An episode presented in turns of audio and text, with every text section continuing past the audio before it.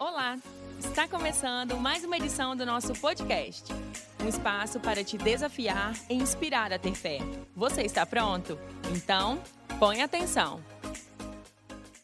Mas hoje o nosso assunto é profetas.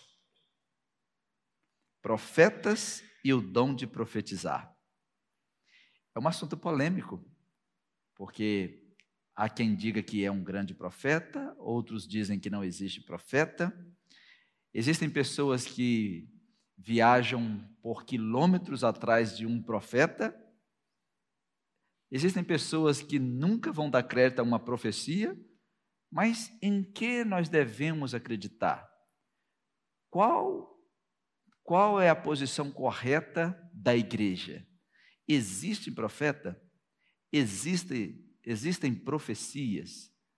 Esse assunto é um dos assuntos mais importantes da igreja, porque a Bíblia diz que existem muitos dons e nós devemos buscar com zelo os melhores dons.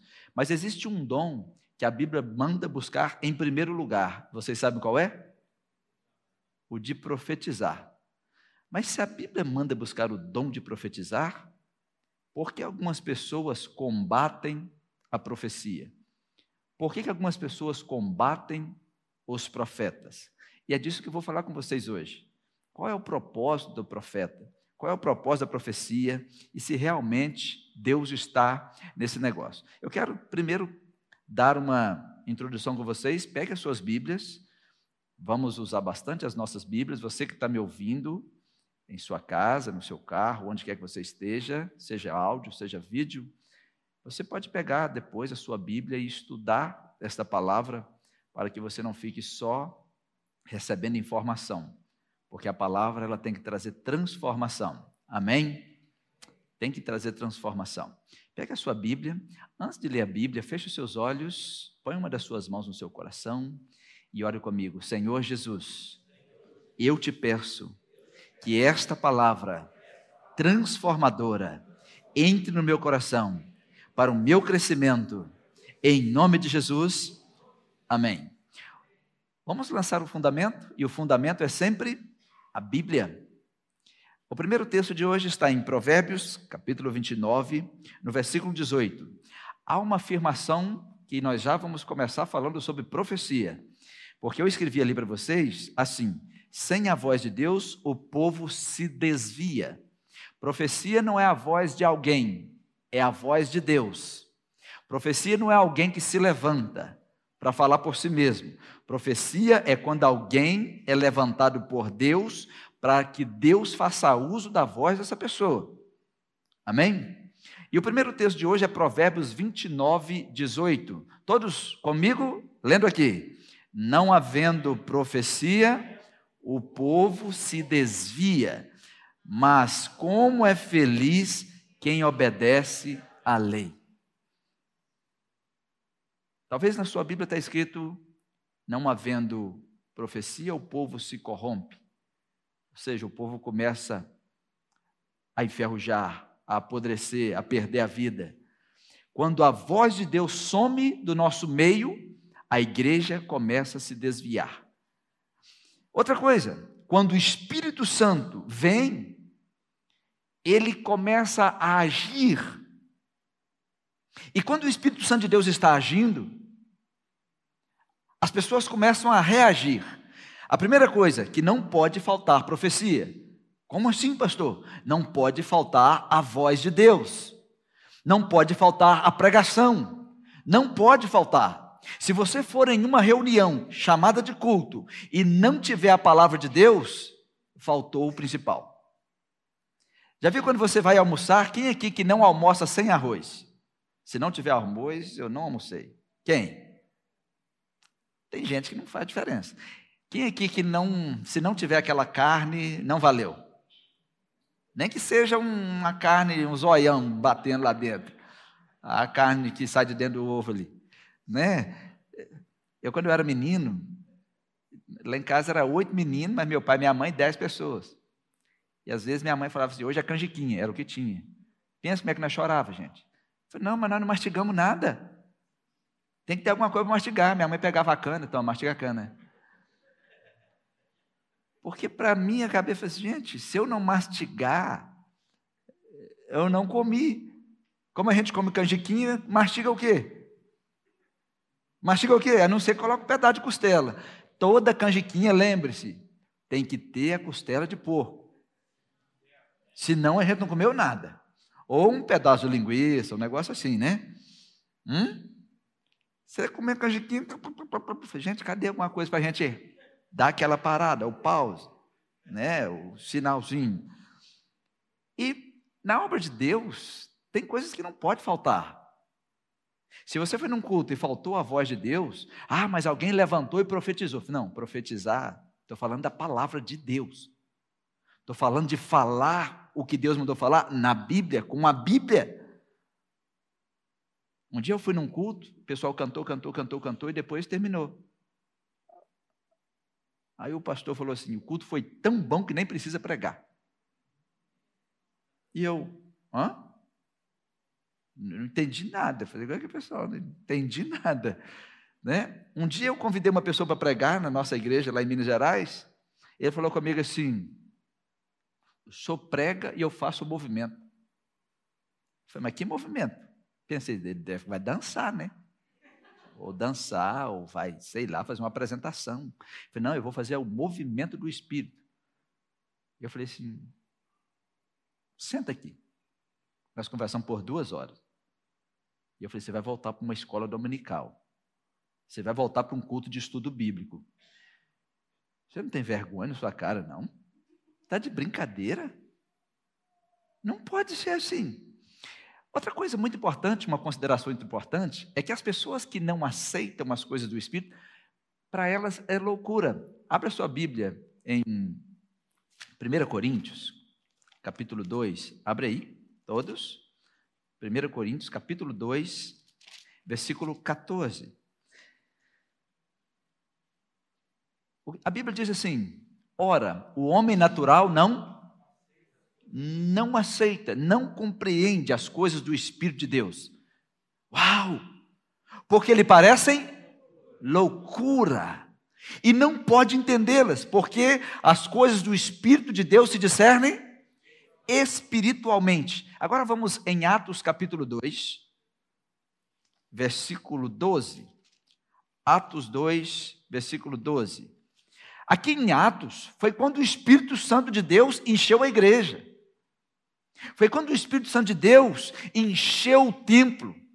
E quando o Espírito Santo de Deus veio, a Bíblia diz que eles falavam em línguas, eles falavam em língua das nações, eles falavam em língua de fogo, eles estavam cheios de Deus.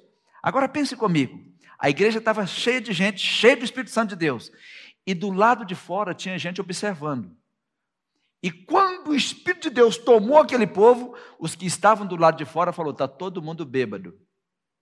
Todo mundo que está dentro dessa igreja, todo mundo doido. O que, é eu estou querendo dizer com isso? Quando o Espírito Santo de Deus vem sobre a igreja, ele vai agir de uma forma que você não espera. Olha no versículo 12. Quando o Espírito Santo de Deus estava enchendo a igreja, todos se maravilhavam e estavam suspensos, dizendo uns para os outros: que, é isso? O que quer dizer isso? Que coisa maravilhosa! Versículo 13: E outros zombavam, dizendo: estão cheio de cachaça, está cheio de mosto. Quando o Espírito Santo de Deus vem sobre a igreja, você sempre vai esperar duas reações: os que ficam maravilhados e os que zombam.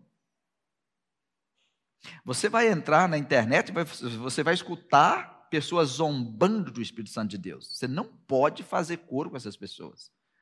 Pessoas fazendo piadas com o mover de Deus. Você não pode nem compartilhar essas coisas, porque você está fazendo parte do grupo que zomba do mover do Espírito Santo de Deus.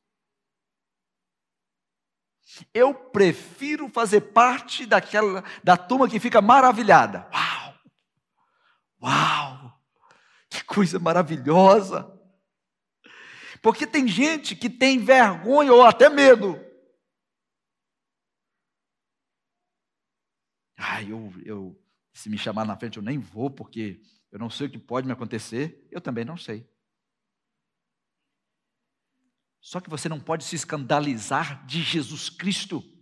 Abra sua Bíblia em Lucas capítulo 7. Faça favor de abrir. Vou ver que vocês estão, se vocês estão usando a Bíblia em casa, viu? Lucas 7, 23. Já foi?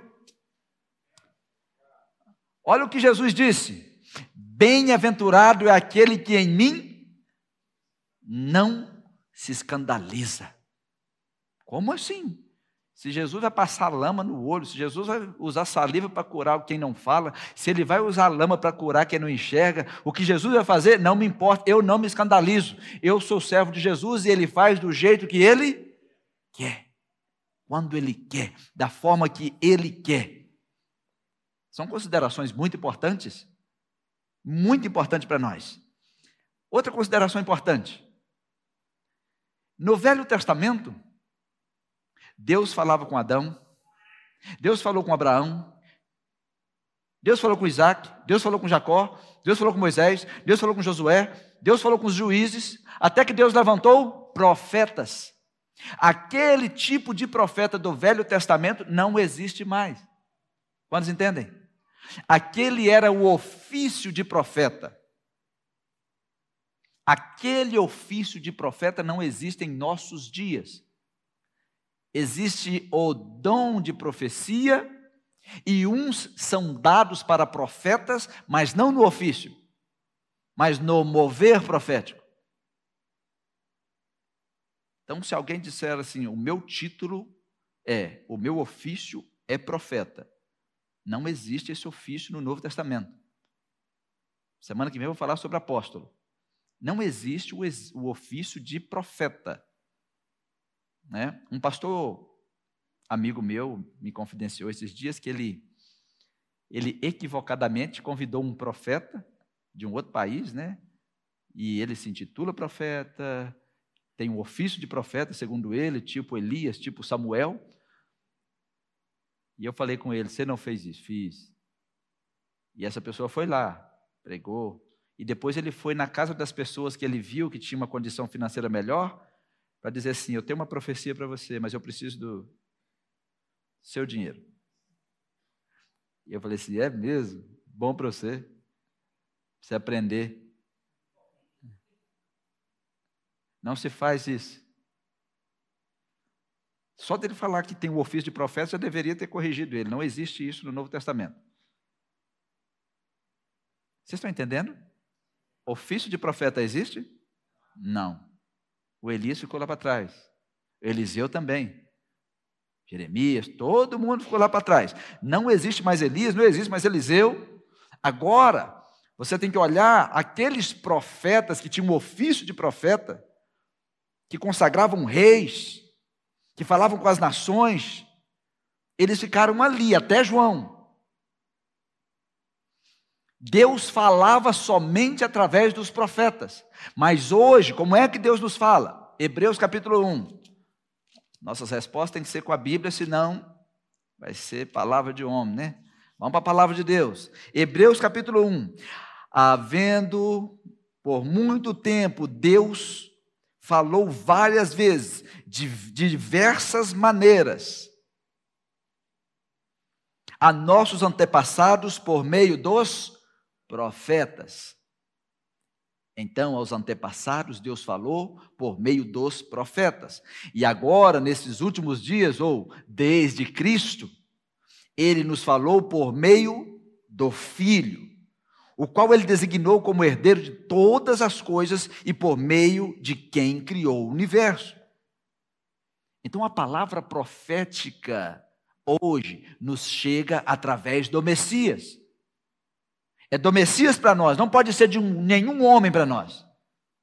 Não pode vir de nenhum ser a não ser o Messias. Se alguém disser para você assim, eu tenho uma palavra profética para você, tá, de onde está vendo essa palavra? Ela tem que ser extraída da Bíblia, de Cristo. Se não foi, você pode dizer tchau. Vou tomar café e comer um pão de queijo. Estou fora. Porque tem gente que aproveita dessas coisas. Quando eu cheguei aqui em Santa Maria, eu fui fazer uma visita num casal, e esse casal já tinha muito tempo que não pisava aqui na igreja, aí estava eu e a Ricele, e eu falei, por que vocês vão na igreja? Falei, ah, porque um dia uma profeta se levantou e falou assim, Deus mandou você me entregar tantos, tantos folhas de cheque em branco, assinada. E o que, que você fez? Uai, ela falou que era profeta, eu assinei e entreguei. Tá certo isso, gente? E eu falei assim, e como é que está a base bíblica para isso? Não tem. É porque você não lê Bíblia. Bom para você também, né? Tem que ler a Bíblia. Espera aí, não tem base bíblica para isso. Porque a profecia é a partir de Cristo. É a partir de Cristo, a partir da palavra. É isso que é o importante. E vocês acham que o profeta usou os cheques? Vocês acham que sim ou não? Usou. Vocês acham que ela cobriu algum? Não. Por isso que essa pessoa ficou chateada. É complicado essas coisas. Os dois erraram, os dois não eram crentes. Mas que crente é esse que não conhece a Bíblia? E que crente é esse que fala que conhece a Bíblia e está fazendo isso? Deus falava antes de Cristo através ou por meio dos profetas, agora é por meio do Messias. A palavra profética chega a nós por meio do Messias. Isso é muito importante. Agora não existe o ofício de profeta, mas existe o dom de profetizar. E existe o ministério de profetizar, mas o ofício não.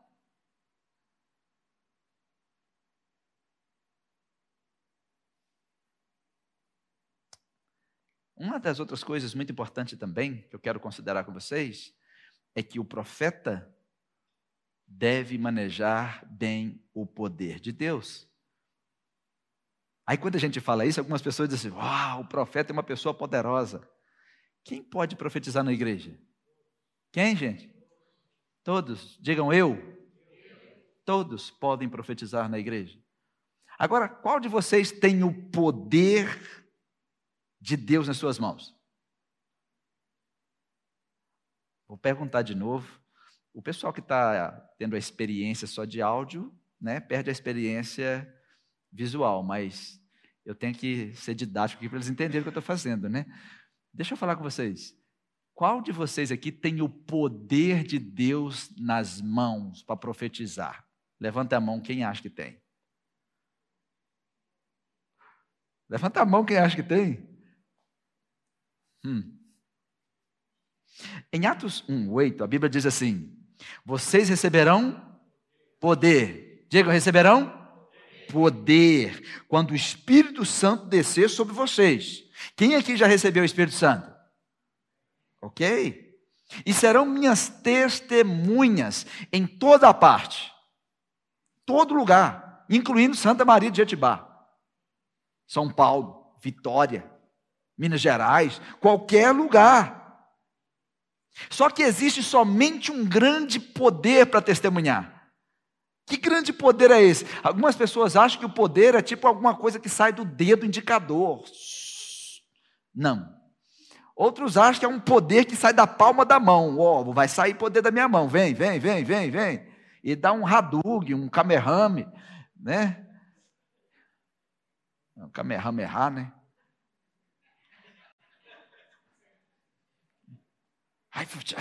E tem gente que fala assim: chegou alguém poderoso ali, e o poderoso, uau, ele anda até assim, ó, poderoso. Ô, gente, isso é pataquada, né? Eu sou meio da roça mesmo, eu. Esses tem. Às vezes é até divertido, né? Mas para Deus não serve para nada, não. Sabe que. Mas serve para os outros. Tem gente que gosta figurinha, não tem uma figurinha de, de, de WhatsApp de um, de um indivíduo rodando, tipo um helicóptero. Quem já usou essa figurinha? Vai para o céu quem usa? tem uma figurinha de WhatsApp de um indivíduo rodando. Eu fiquei impressionado pensando como que ele consegue. Se eu der duas rodadas daquela, pode trazer água, levantar minhas pernas e abanar. Eu caio para o chão, é você? É, Fabrício?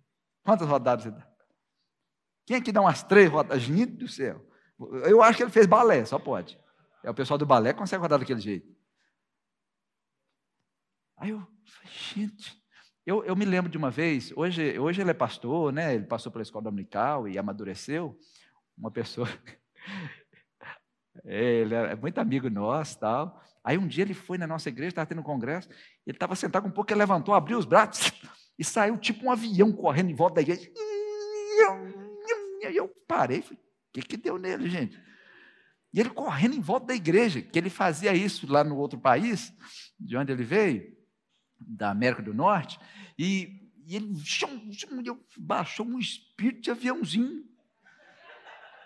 Sangue de Jesus tem poder. Aí ele voou e caiu e bateu a costela no altar. Aí alguém falou assim, pastor, machucou? Não, não machuca não. Pergunta: é pecado fazer isso? Não. Mas, isso aí. É interessante. O crente tem que ser estudado. Eu estou falando disso aqui porque tem gente que acha que precisa. Não precisa.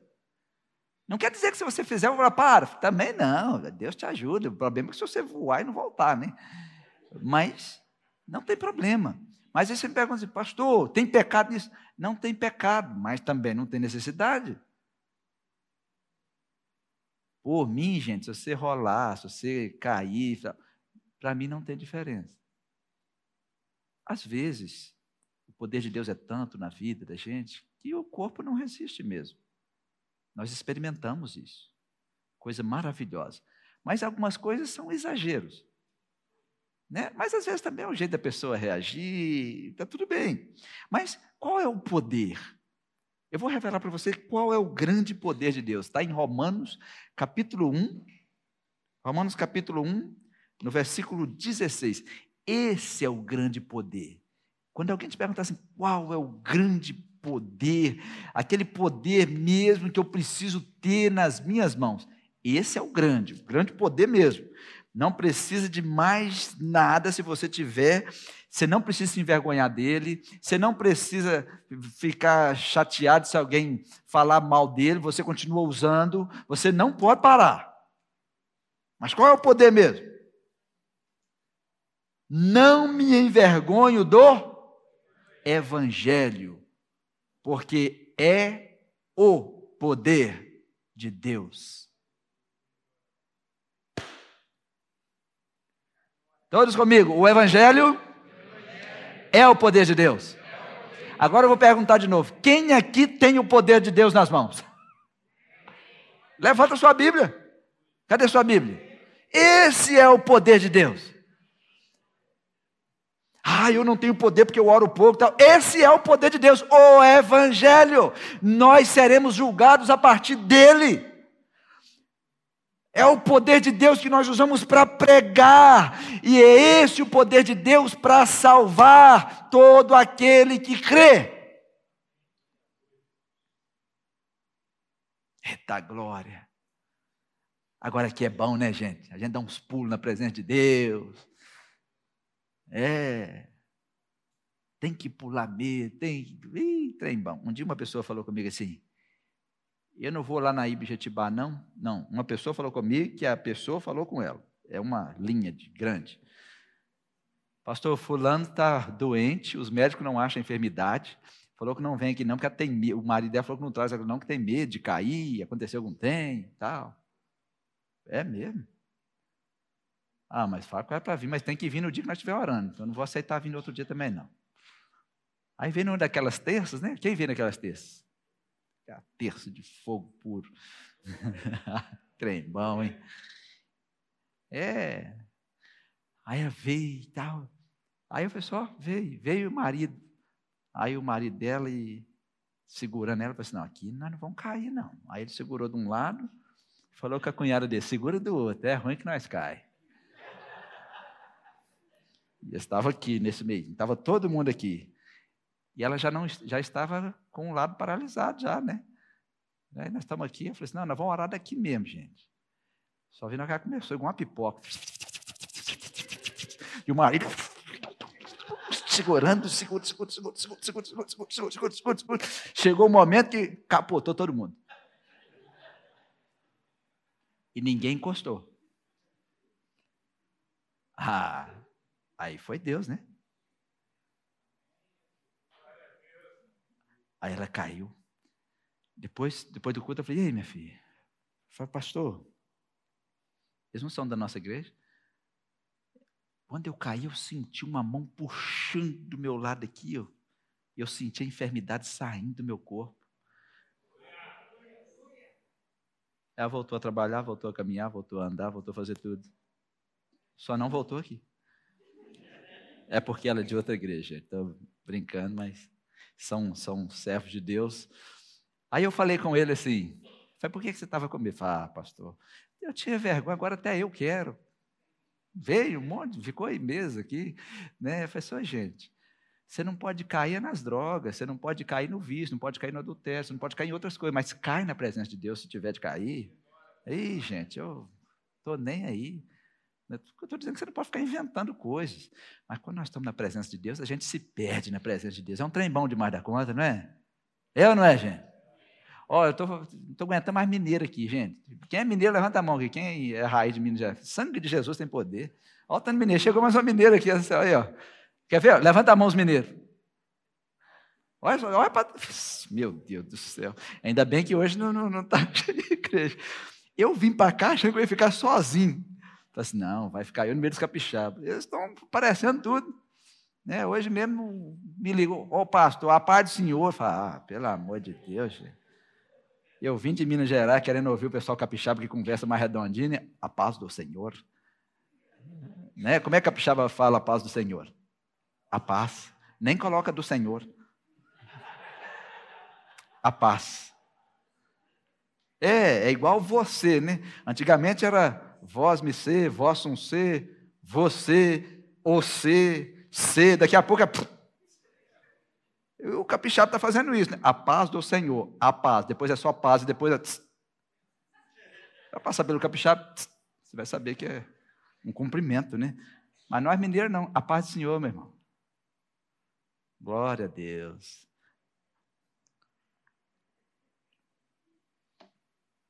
Aí eu falei com ele.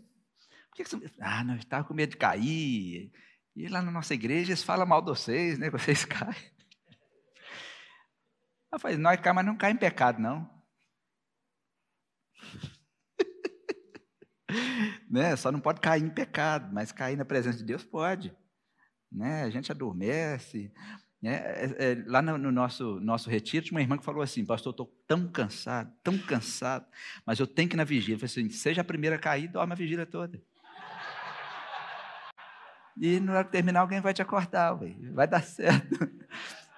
É porque quando está orando, tem gente que cai porque está cheio de Espírito Santo. Outro cai para ajudar o pregador, outros cai porque está cansado, fala, já vou cair, já vou dar uma deitada aqui. Vai orar umas duas horas mesmo, já cai no cantinho, fica ali quietinho, né, Brian? Fica ali, ó. Aí na hora que termina, levanta. Amém? Caputino, por favor. Não é? Mais ou menos assim. Eu estou falando com você que tem que estudar a vida do crente, gente. O crente é gente boa, mas crente tudo é meio doido da cabeça. Né? É, é verdade. Aí eu falei com ele assim: deixa eu te falar uma coisa. Às vezes você vem na igreja no domingo e impede a sua esposa de vir com medo de cair porque alguém vai tocar nela.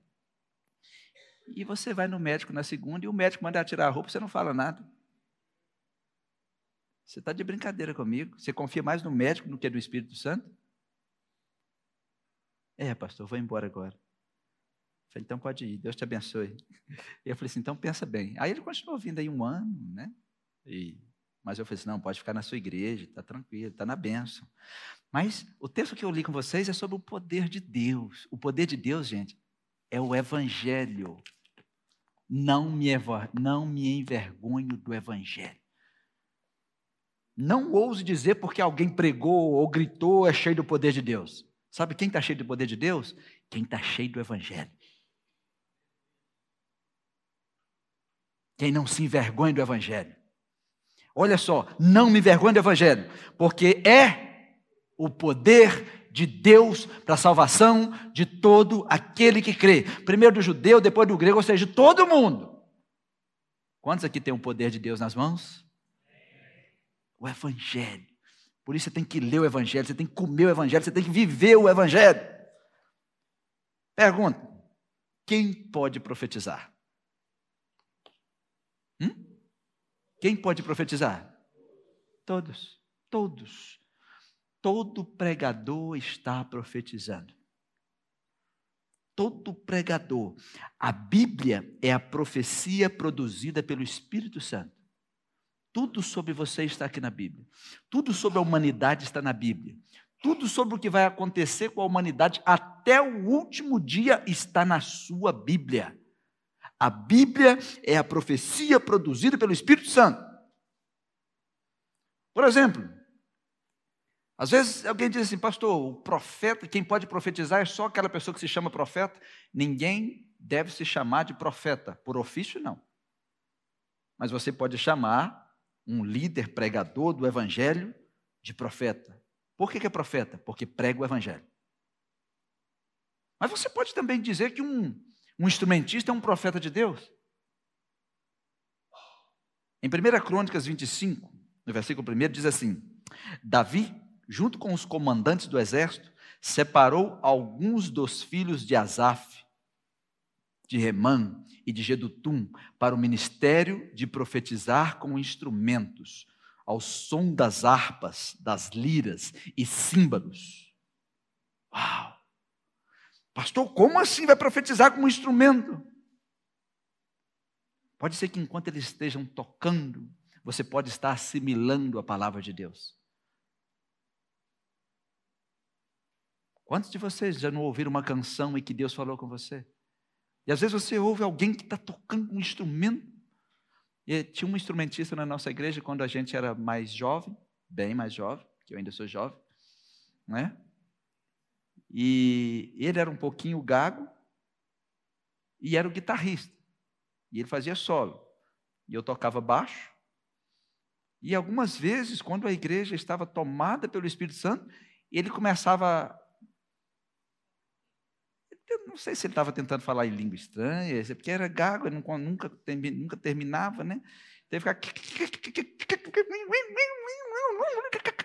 solava e gaguejava ao mesmo tempo, ninguém entendia aquilo.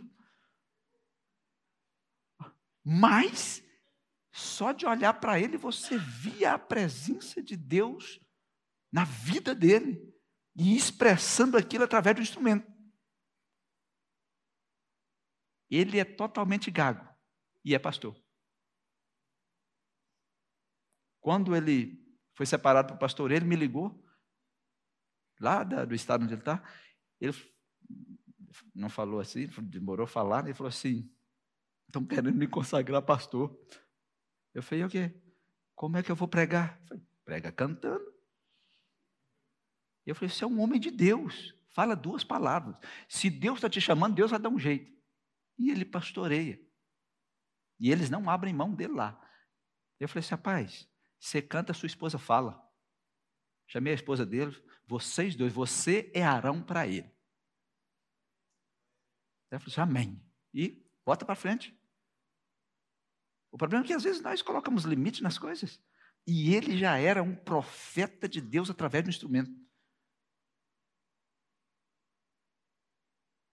Muitas coisas podem acontecer. Bateristas. Eu já vi um baterista sozinho e a igreja se movendo através da bateria. Mas isso não é de agora, isso é desde a época de Davi, desde aquela época. Pregar a palavra é profetizar. A profecia é a partir da palavra. Por exemplo, às vezes você está numa igreja, você está na igreja, num culto, e alguém levanta para entregar uma mensagem, mas durante a pregação da palavra, o que é maior, a palavra ou o que essa pessoa vai falar? A palavra sempre. Não existe um ícone humano em nenhuma igreja que está acima da palavra, em nenhum lugar. Isso aí é heresia. Não que a pessoa vai dizer é interessante, mas ela deve, deve saber que a primazia é da palavra. Sempre é da palavra. Todas as vezes que você está ouvindo uma mensagem, como agora, isso é uma profecia, porque está falando sobre o seu futuro. Um dia alguém me perguntou assim, pastor, o que, é que o senhor acha de às vezes a gente estar numa reunião e sempre levanta alguém para profetizar? Eu falei assim, ah, eu vou dar minha opinião para vocês. Profecia é sobre ouvir a Deus, não é sobre falar. É sobre você ouvir a Deus. Só pode profetizar quem ouviu a Deus. Assim, se toda vez que vocês se reúnem tem que levantar alguém, então vocês estão todo mundo surdo. Ninguém está ouvindo a Deus. Você é verdade? Eu falei, não, você me perguntou o meu, como é que eu vejo? Vocês também precisam entender a palavra de Deus.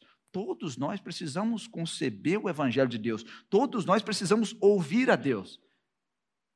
As pessoas querem aprender a falar em público, mas nós devemos aprender é ouvir no secreto. Precisamos aprender a entrar na presença de Deus. Em Jeremias 15, versículo 19, abra sua Bíblia. Tem um texto que diz assim: Portanto, assim diz o Senhor: se tu voltares, então eu trarei, e estarás diante de mim. E se apartares o precioso do vil, serás como a minha boca. Tornem-se eles para ti, mas não voltes tu para eles. O que eu quero destacar nesse texto é que Deus disse assim: falou com Jeremias: serás como a minha boca. Ou seja, eu vou usar você o que sair dos seus lábios vai ser que a sua boca será como a minha boca. Eu vou falar usando você. Uma coisa que acontece muito é que às vezes as pessoas dizem assim: Eu sou profeta, eu estou profetizando. E levanta e fala muitas coisas. Né? É, eu me lembro quando eu era menino, tinha um pastor pregando. E uma pessoa levantou e foi profetizar e falou algumas coisas. E depois eu fui repreendido. O pastor falou assim: não, eu, eu, eu era jovem, eu, eu me lembro que está num congresso, uma irmã levantou no meio e falou, falou, falou, falou, falou. O pastor dela levantou, foi lá e pegou ela pelo braço e levou ela para fora. Porque todo culto ela falava. Né? E eu não vou repetir o que ela falava, mas ela era o espírito de discernimento já dizia: Deus não está nesse negócio.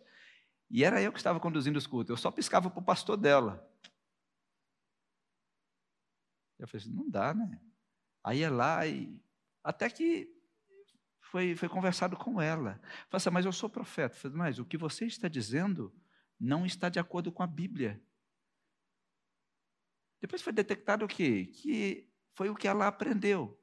Se você não está aprendendo Bíblia, você está aprendendo errado. Amém, gente?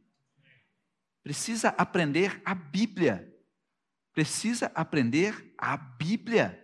Abra sua Bíblia em 2 de Pedro, capítulo 1, 19, que eu vou compartilhar com vocês o seguinte: às vezes as pessoas querem produzir, como o caso dessa mulher, produzir profecias em nome de Deus. Será que alguém pode fazer isso? Será que alguém pode dizer algo, como eu disse para você? Olha, Deus me disse para você me dar aí umas sete folhas de cheque assinada, em branco. De onde as pessoas tiram isso? Não é? De onde as pessoas, como as pessoas têm coragem de fazer isso?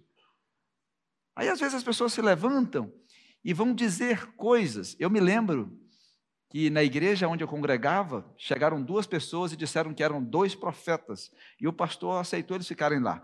E foi ficando, foi ficando, já deu 15 dias. Depois o pastor descobriu que eles estavam visitando todos os membros da igreja e tirando tirando o dinheiro dos membros da igreja, em nome de profecias. Quando o pastor descobriu, já era tarde. Nós precisamos de discernimento. Tem um amigo meu lá em Valadares que esses dois chegaram lá também. Ele falou assim: rapaz, esses dois chegaram aqui. Aí eu falei: e aí, como é que foi? Ele falou assim: eu estava sentado aqui na frente, e eles chegaram, cada um com a sua maletinha, com a toalha no ombro, e disseram assim para o diácono: quem é o pastor da igreja? Mas eles não falam assim igual eu, né? Como é que fala? Quem é o pastor da igreja? Põe um X no final, né? Estou aqui amando de Deus quando falar assim, eu já dá aquele passinho para trás, né, e dança uma música baiana, porque tem um trem errado. Aí chegou perto do pastor, e ele me contando. Eles chegaram e aproximaram de mim, e quando eles chegaram, a paz. Deus nos mandou aqui hoje, e dizer quase tomou uma toalhada, que ele fez assim, jogou a toalha para lá e para cá, não tem umas toalhinhas que andam assim? E falou com ele assim: Deus Ó, o pessoal que é carioca está liberado, tá? Deus falou para nós vir aqui que nós temos uma palavra para a igreja.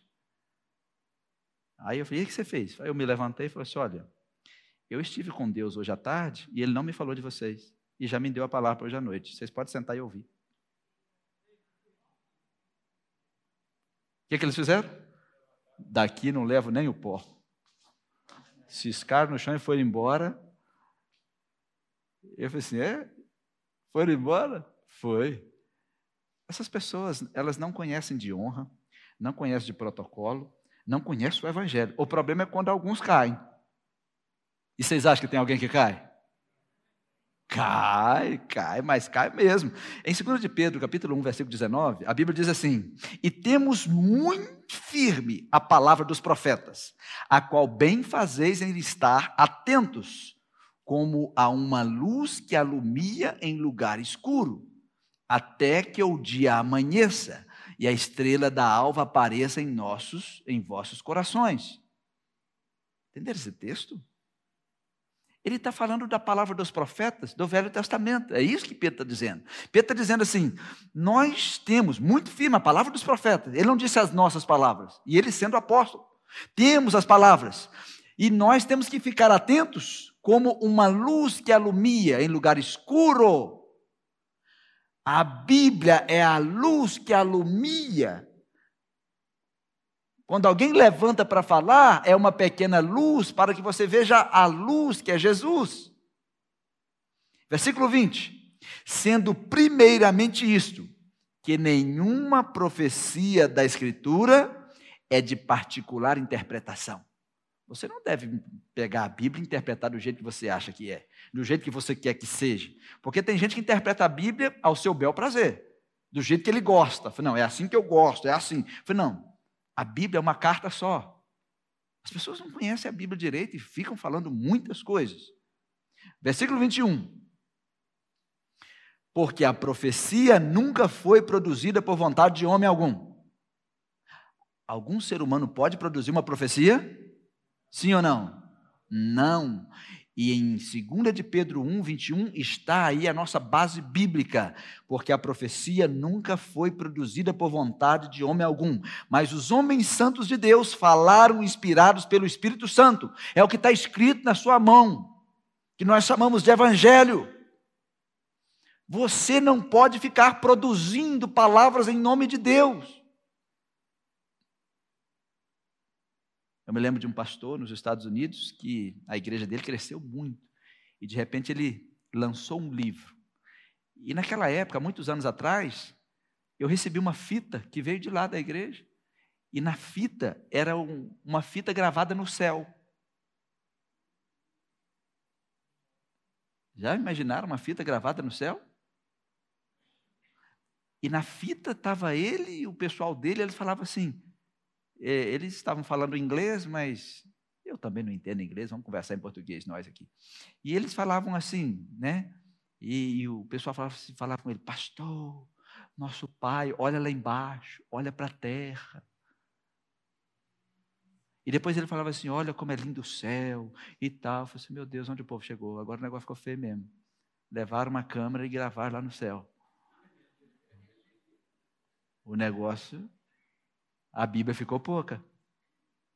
Aí depois disso, ele lançou um livro. Não vou falar o nome dele, não vou falar porque é conhecido, né? Lançou um livro. E eu assisti o lançamento do livro, que marcaram o dia, e ele fazia assim no lançamento do livro. Ele pegava uma Bíblia e o livro dele. Quando ele levava a Bíblia perto da pessoa, a pessoa não reagia. Quando levava o livro, a pessoa caía, rolava, rosnava, como se fosse o poder está nesse livro agora. E ele diz que aquele livro seria o complemento da Bíblia. Naquele dia ele adoeceu e o ministério dele acabou. De Deus não se zomba. temos que tomar cuidado. As pessoas que estão errando, estão errando para lá, mas errar em nome de Deus, ainda mais se você disser que é um homem de Deus ou uma mulher de Deus, tem que tomar cuidado. Não podemos produzir nada. Nós devemos é reconhecer o que Deus já deixou nas nossas mãos. Receber o que Deus deixou nas nossas mãos. O ministro da palavra é um profeta a partir da Bíblia. E mais nada. A Bíblia é a luz maior, é a palavra. É a palavra de Cristo, é a expressão de Cristo. Isso é muito importante para nós. Eu espero que isso sirva também de alarme, né? De alarme. Porque tem gente que acha que alguém levantou e falou: oh, Fulano tem um dom profético. O dom profético é uma lamparina, é uma luzinha. É uma luzinha para ajudar-nos na compreensão da luz maior, a Bíblia. É porque você está ouvindo, mas está ouvindo partículas. Né? Porque às vezes as pessoas se levantam e dizem: Ó, oh, o profeta falou, a profeta falou, o profeta falou. Tá, mas falou o quê? Ninguém está acima da Bíblia. Ninguém está acima da Bíblia. De vez em quando chega alguém, um dia chega uma menina aqui, pastor, uma profeta falou isso e isso para mim. Eu falei, o que você está caçando lá? Essa é a primeira pergunta. E segundo, o que, que tem isso a ver com a Bíblia? Nada. Então, esquece. Vai, vai para o seu trabalho, vai viver sua vida. Seja livre. Seja livre. A lâmpada é a palavra e não homem ou mulher alguma. A lâmpada da igreja é a palavra, é Jesus Cristo. Não é pastor, não é ninguém, não é evangelista, não é diácono, ninguém. É Jesus Cristo. No Salmo 119, Salmo de número 119, no verso 105. Lâmpada para os meus pés é a tua palavra e luz para o meu caminho. Luz para o meu caminho. Eu quero dar um texto para vocês sobre falsos profetas, que eu não vou falar sobre falsos profetas hoje, mas sobre profetas que produzem profecias. Já marcaram o Salmo? Salmo 119, verso 5. Já marcaram? Então agora já vamos para Jeremias 23, 28. Tem gente que está com dificuldade com a Bíblia aí, hein? Todos os domingos eu estou estudando a Bíblia, capítulo por capítulo, com uma igreja, e é bom você conhecer a Bíblia. Vamos agora nos profetas maiores. Jeremias. Saímos dos livros poéticos e vamos para os profetas maiores. Abra em Jeremias, capítulo 23. Deus, você já imaginou Deus se levantar contra você? Eu não tenho medo contra as pessoas se levantam contra nós. Agora, para um pouquinho e pensa. Você ousar fazer algo sem medo de Deus se levantar contra você, aí você está com um grande problema. Olha só, em Jeremias 23, vamos ler aí, versículo 28. O profeta que tem um sonho, deve contar esse sonho como? Como? Vocês não abriram a Bíblia não?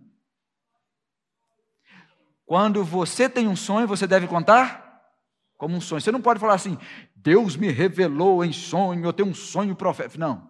É um sonho, conte como um sonho.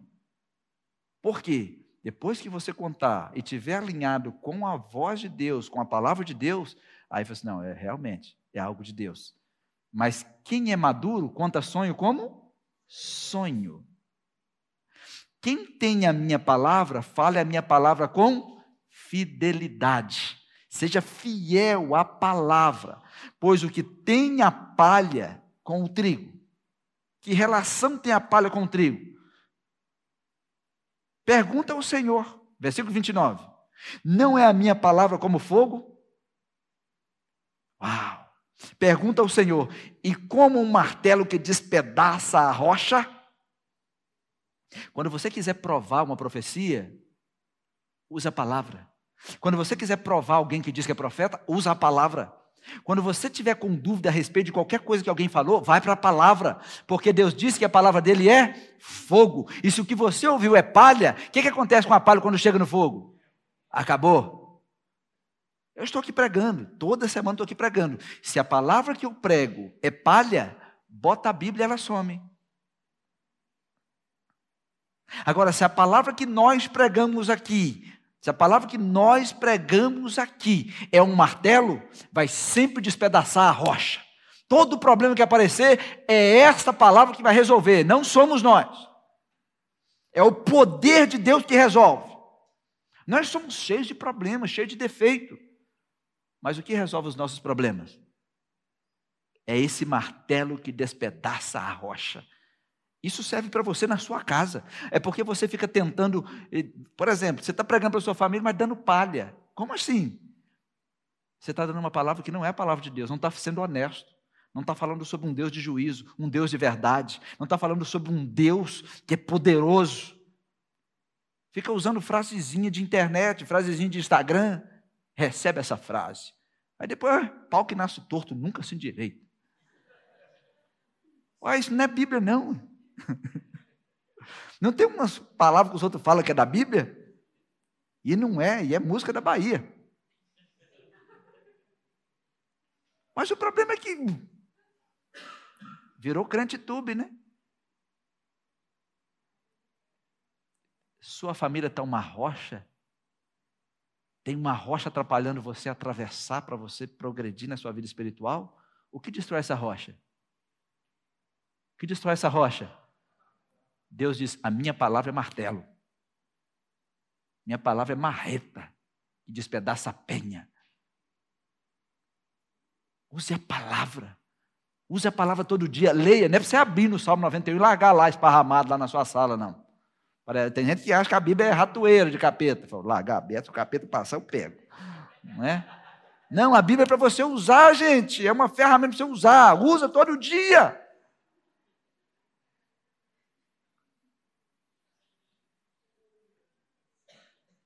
Ô, gente, vocês perdoam a minha simplicidade, né?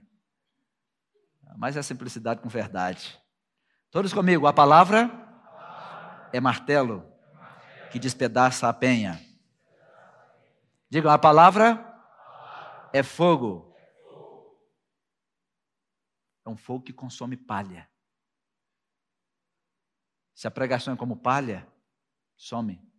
Tudo que você faz é palha, some, some, some. Vamos continuar lendo. Portanto, declara o Senhor que, que Deus declarou aí? Estou contra os profetas que roubam uns dos outros as minhas palavras.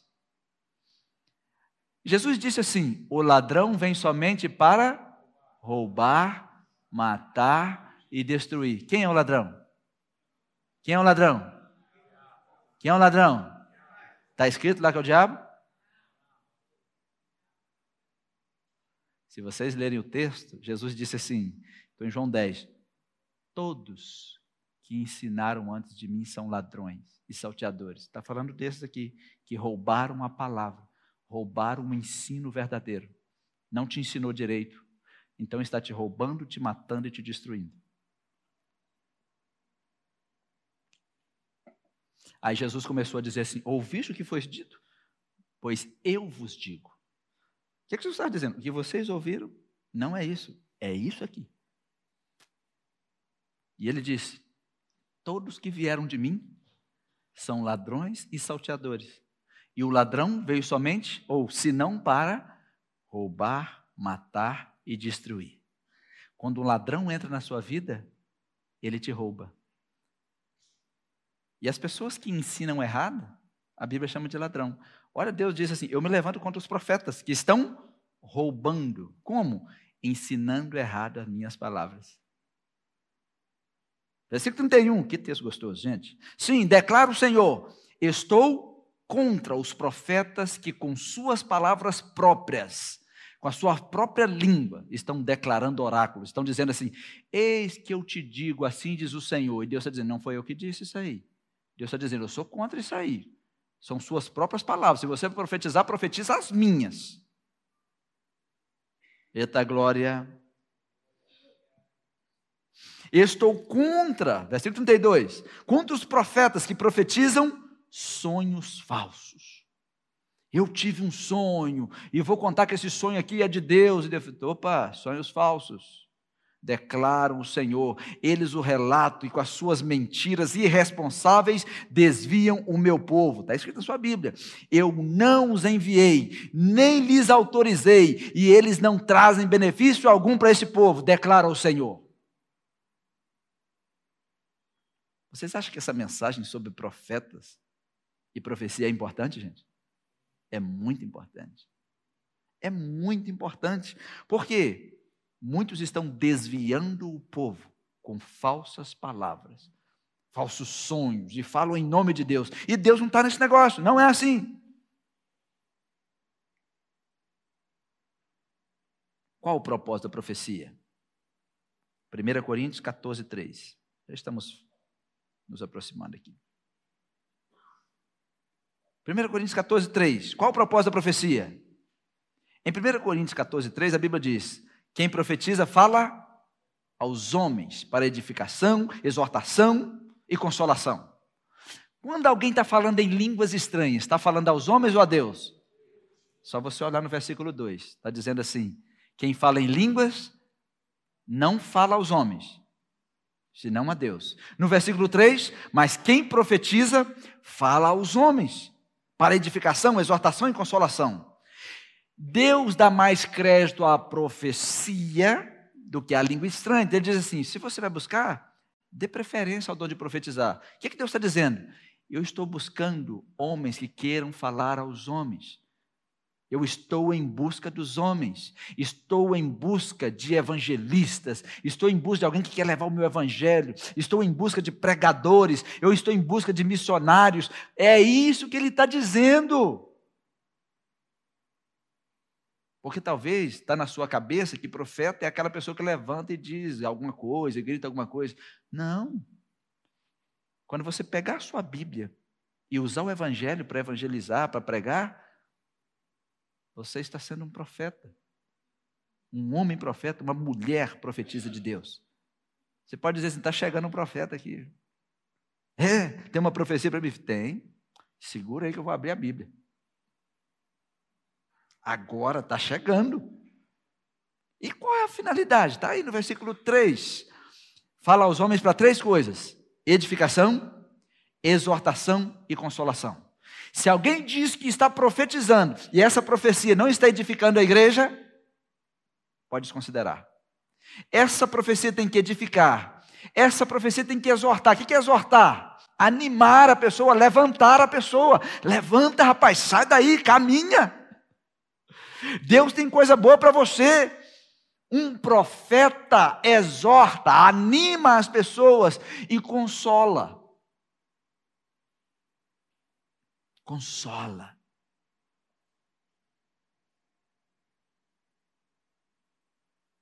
Talvez está na sua cabeça assim, peraí, e se nós tivermos um culto? Vamos supor que você está numa reunião lá na minha casa e tem dez pessoas e de repente alguém está profetizando. Para profetizar não tem que falar língua estranha, só tem que profetizar. Eu estou profetizando, estou pregando. A Bíblia diz que é a profecia é quem convence o pecador. É a palavra quem convence o pecador. Isso está lá em, no versículo 24 e 25. Nós vamos ler, não, mas depois você pode ler. Em casa vai falar mais, coisas para você. Agora, a última coisa é: existe evidência de profecia, de alguém sendo usado com dom de profecia no Novo Testamento? Tem evidências? Aí eu vou ler um texto para vocês, nós vamos ler alguns textos e nós vamos terminar. Vamos abrir nossas Bíblias aí e eu vou mostrar para vocês coisa mais linda. Quantos aqui já ouviram falar do Ágabo? Ágabo. Quantos já ouviram falar desse Ágabo? É um nome difícil mesmo de lembrar dele. Foi um profeta de Deus. O que, que a gente aprende com isso? Não precisa aparecer.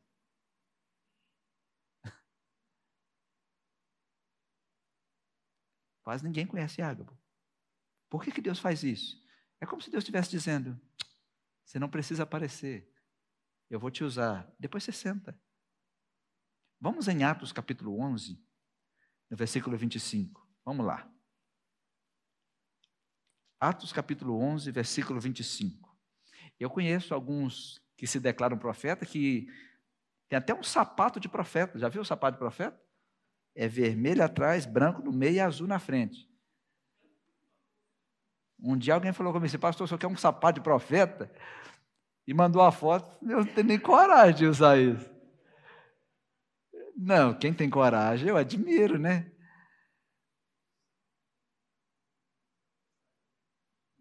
Tem uns que usam um terno branco, com um sapato laranja. E é porque é o profeta. É... Aí eu falei assim, essas coisas, gente, vocês não vão entrar nisso, né? Não que você pode usar um terno branco, não tem problema nenhum, mas não para se declarar alguém. Né? Imagina se eu chegar aqui com um terno todo branco. É estranho, né? Não, nada contra o terno branco. Estou aqui pensando, vou comprar um terno branco. Você lembra que o pastor Rubem tinha um terno cenoura? Pensa coisa linda, um terno cenoura. Vai ficar parecendo uma cenoura pregando. Só falta um chapéu verde. Né? Vamos lá. Em Atos capítulo 11, versículo 25. E partiu Banabé para Tarso, para buscar Saulo. E encontrando, o conduziu para Antioquia. Agora nós estamos falando da igreja de Antioquia. Hein? E sucedeu que todo, que todo um ano se reuniram naquela igreja então agora Barnabé estava discipulando Saulo, que é Paulo, e eles ficaram um ano. Paulo ficou ali, Barnabé discipulando Saulo, e eles ficaram na igreja de Antioquia. E ensinaram muita gente. E em Antioquia foram os discípulos, pela primeira vez, chamados. Chamados? Então aí você pode marcar, está o registro da primeira vez que surgiu o nome cristão. Não era um elogio. Eles estavam zombando da igreja, chamando de cristão. Daí pegou e nunca mais esse nome saiu de nós. Por isso somos chamados cristãos. Mas aí, em Antioquia, nesse texto que você está lendo, é a primeira vez que o nome foi dito. Então anota aí para você nunca mais esquecer. E naqueles dias desceram profetas de Jerusalém para Antioquia. E levantando-se um deles, por nome Ágapo, dava a entender pelo Espírito que haveria uma grande fome em todo o mundo. E isso aconteceu no tempo de Cláudio César. Naquele tempo, Novo Testamento, Paulo estava na igreja ensinando, Barnabé estava naquela igreja, tinha um ano que eles estavam ali, e naquele dia Deus levantou um profeta para avisar que estava vindo uma fome. E aconteceu a fome. Um profeta no Novo Testamento. A igreja de Antioquia, ela tinha os ministérios todos ali, era uma igreja completa. Tinha pastores, tinha apóstolos, tinha mestres, tinha todo mundo ali funcionando. Não tinha o ofício de profeta. Não falou assim, olha, agora o profeta Ágabo vai falar. Não, o Espírito Santo de Deus usou ele. Olha só. E levantando-se um deles por nome Ágabo, dava a entender pelo o Espírito, ou seja, era o Espírito de Deus que estava usando ele. Não era ele que estava usando o Espírito. Não havia o vício, o ofício. Havia o mover profético da igreja. Vamos lá. Agora vamos para Atos 13, versículo 1. E na igreja que estava em Antioquia, havia alguns profetas e mestres. Talvez na sua versão está aí profetas e doutores. A saber, Barnabé e Simeão, chamado Níger, Lúcio, Sirineu, Manaém, Talvez você nunca ouviu falar o nome dessas pessoas. Mais uma vez, é como se o Espírito Santo estivesse dizendo: eles não precisam aparecer. Não precisamos aparecer. Quem tem que aparecer é Jesus. Amém? Porque hoje está cheio de estrelas. Quem tem que aparecer é Jesus. Se eu perguntasse para você, quem já ouviu falar de, de, de Níger? Vai, Níger? Tem esse, é, tem esse homem esse líder né? tem. O Lúcio, o Sirineu, tem. Tem o Manaém, tem. Eram homens usados por Deus em profecia, como mestres, que foram criados com Herodes, o tetrarca, e Saulo. Saulo também estava lá no meio deles, entre os profetas e mestres. E servindo eles ao Senhor e jejuando, quem disse? disse o Espírito, não diz assim, e fulano disse, não, o Espírito disse, o Espírito Santo disse: Apartai-me a Barnabé e a Saulo para a obra a que tenho chamado. Quem disse? Isso é o dom de profecia. Não tem um ofício. Quando é o ofício, é Samuel disse, Elias disse. E o dom de profecia? O Espírito Santo disse. O Espírito disse. O Espírito disse. Foi ele que disse. Vamos em outros textos. Ainda em Atos. Atos capítulo 8, versículo 29. Vou compartilhar com vocês para a gente terminar. Outros homens e mulheres de Deus que eram guiados pelo Espírito Santo. Em Atos 8, 29. Então o Espírito disse a Filipe. Quem disse? O Espírito disse a Filipe: aproxime-se e acompanhe a carruagem. Atos 10, 19.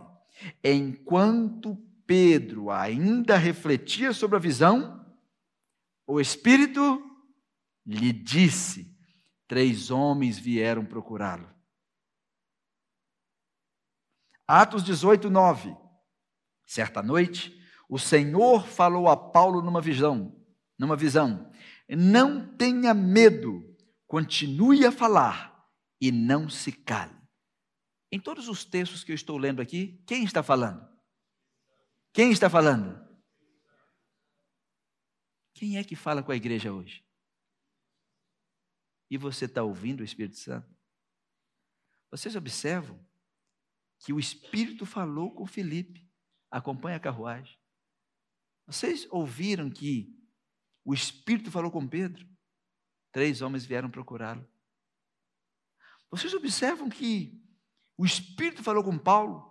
Não tenha medo, continue a falar e não se cale. Vocês sabiam que o Espírito Santo pode impedir de uma viagem? Sim. Mas também pode programar uma viagem para você. Vai que você vai comigo para Israel em novembro. Olha em Atos 16. Porque às vezes as pessoas dizem assim: você tem que pregar na rua tal, você tem que pregar na cidade tal. E se o Espírito Santo de Deus falar com você? Não vai. Você vai? Em seguida, Paulo e Silas, Atos 16, versículo 6. Em seguida, Paulo e Silas viajaram para a região da Frígia e da Galácia, Pois o Espírito Santo fez o quê? Os impediu de pregar a palavra na província da Ásia. Quando nós somos guiados pelo Espírito Santo, pode ser que você vai fazer coisa que as pessoas não concordam. Pode ser que ele te mande para onde as pessoas não querem que você vá. Mas se ele está te mandando, você tem que ir. E às vezes ele vai falar para você não ir aonde as pessoas querem que você vá. E vão ficar até chateados com você. E você não vai. No versículo 7, olha aí, no próximo versículo. Então, chegando à fronteira da Mísia, tentaram ir para o norte, em direção a Bitínia, mas, mas, O Espírito Santo os impediu de pregar na Ásia. O Espírito Santo impediu eles de viajar para onde eles pensaram que nós vamos para Bitínia e o Espírito Santo de Deus, vocês não vão. E vai para ver. Experimenta, Jonas. Lembra de Jonas? Experimenta. Versículo 17. Opa, eu estou em Atos 2. Voei. Abra sua Bíblia em Atos 2,17, é o penúltimo texto, e nós terminamos. Quem não gosta da palavra profecia é porque não conhece o dom de profecia. Muitas pessoas não, não gostam nem de ouvir a palavra profetizar, por causa de desgostos que passaram na sua caminhada. Tristezas que. Quem que já teve alguma experiência ruim com pessoas que se disseram profetas ou profetizaram. Opa! Não é? Você já viu aquela pessoa que profetizou que alguém ia enxergar e quebrou o óculos dele? Pisou e quebrou tudo e a pessoa não enxergou? Depois teve que comprar um óculos? Infantilidade, não? Porque se Deus te curar, o óculos te faz mal. Se você toma um remédio e Deus te cura, o remédio começa a te fazer mal. O seu corpo mesmo fala assim, não, eu não posso mais tomar, já estou esse negócio. Não é alguém que tem que falar com você, não é assim. E a igreja está muito ferida. Às vezes por falsos profetas e às vezes por profetas infantis, pessoas que são infantis. Né? E falam muitas coisas, e falam coisas e às vezes as pessoas acreditam naquilo e com o tempo as pessoas ficam desacreditadas até da palavra de Deus, frustradas como igreja. Você que está aqui hoje, tudo bem, mas eu conheço pessoas que não pisam nas igrejas há muito tempo por causa de frustrações, por causa de vergonhas que passaram. Talvez aqui na nossa igreja, talvez em outras igrejas. Pessoas que se levantaram dizendo assim: você está curado, você está curado dessa diabetes, você está curado desse problema do coração. E Deus não falou nada. Aí depois a pessoa. Tem casos de pessoas que entraram em coma porque jogou o remédio fora. Não é assim que as coisas funcionam. Vocês acham que remédio é uma maldição, gente? Vocês acham que é? Lógico que não. Se Deus quiser te curar, amém. Mas Deus levantou médicos, na nossa igreja nós temos, temos médicos, temos médicas, temos homens e mulheres aqui que Deus usa para diminuir a dor de quem chega lá com dor. Vocês acham que isso é uma maldição? Não. Não é assim. Deus não curou todo mundo na terra. Mas se Deus levantou alguém para inventar um remédio que faz você continuar vivendo, seja por 10, 30, 40, 50 anos, dê graças a Deus. Se você tem uma prótese, dê graças a Deus. É assim que a gente faz. Não é? Tem homens que se dizem profetas que não permite a esposa ir no médico. Vocês não conhecem, né? Mas vocês vão conhecer. Espero que vocês conheçam e não confiem. Porque não é assim. Vocês devem saber que tem homens que eles mesmos fazem os partos das esposas. Em nome de serem profetas. Mas o que é isso? Falta de Bíblia, falta do Evangelho. Qual é o poder de Deus? Do qual não nos envergonhamos? O Evangelho. Na dúvida, agarra sua Bíblia. Na dúvida, agarra sua Bíblia.